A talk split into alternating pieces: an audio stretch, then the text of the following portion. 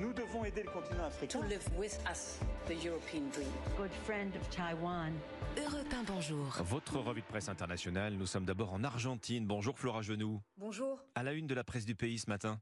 Les excuses de Lionel Messi au PSG. Messi n'avait pas l'obligation de le faire, mais il a compris que c'était important, souligne le journal Olé, en référence à sa sanction après son voyage en Arabie Saoudite. Un tsunami dans un verre d'eau, monté de toutes pièces par le PSG, selon le journal La Nation, qui s'interroge le club se serait-il comporté de la sorte si Messi avait remporté une des deux ligues des champions qu'il a disputées? Pourquoi cette intransigeance? De fait, le ciel a viré à l'orage deux ans après l'arrivée triomphale de Léo à Paris en août 2021, constate le quotidien Clarine.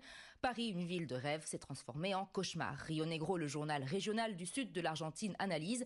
Dans ce contexte, le départ de Messi du PSG ne serait pas considéré comme une grande perte par les supporters du PSG qui ont décidé de l'ignorer, ni pour ses dirigeants qui ne verraient pas d'un mauvais œil le salaire que le club économiserait. Nous sommes maintenant au Royaume-Uni avec vous, Elodie Goulesque. Faut-il vous demander les gros titres de la presse britannique ce matin? Eh bien, ce dont on ne cesse de parler ici, c'est bien sûr du roi Charles III et plus particulièrement de son initiative The Big Lunch, le grand déjeuner. Euh, selon le Guardian, plus de 67 000 fêtes de quartier ont été organisées à travers le pays hier. Une idée lancée par le monarque. Euh, dans les médias et sur les réseaux sociaux, les photos de grandes tablées dans les rues du pays aux couleurs rouge, blanc et bleu de l'Union Jack sont partout. La famille royale, elle aussi, est partout à la rencontre du public. Euh, Sky News décrit un prince William en tenue décontracté avec une chemise bleu clair au col ouvert. Et c'est justement le fils héritier du roi qui a marqué les esprits hier soir. William a prononcé un discours lors d'un concert réunissant près de 20 000 personnes à Windsor. Et c'est une phrase en particulier que met en avant le quotidien The Times. Papa, nous sommes tous si fiers de toi. Nous sommes enfin en Grèce avec vous, Clémentine Athanasiadis. De quoi parle la presse grecque? Du dernier classement sur la liberté de la presse publié par Reporters sans frontières, au niveau mondial, la Grèce gagne une place et devient 107e sur 180. Le gouvernement de Mitsotakis va de victoire en victoire, ironise le quotidien EFSIN, mais naturellement, continue le journal, le pays se classe dernier parmi les États de l'Union européenne.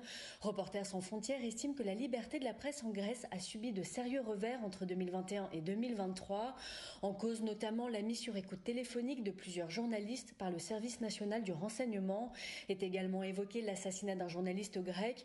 Deux ans après, l'affaire n'est toujours pas élucidée.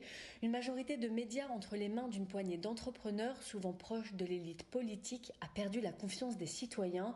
Une confiance parmi les plus faibles d'Europe, reprend le quotidien EFSIN.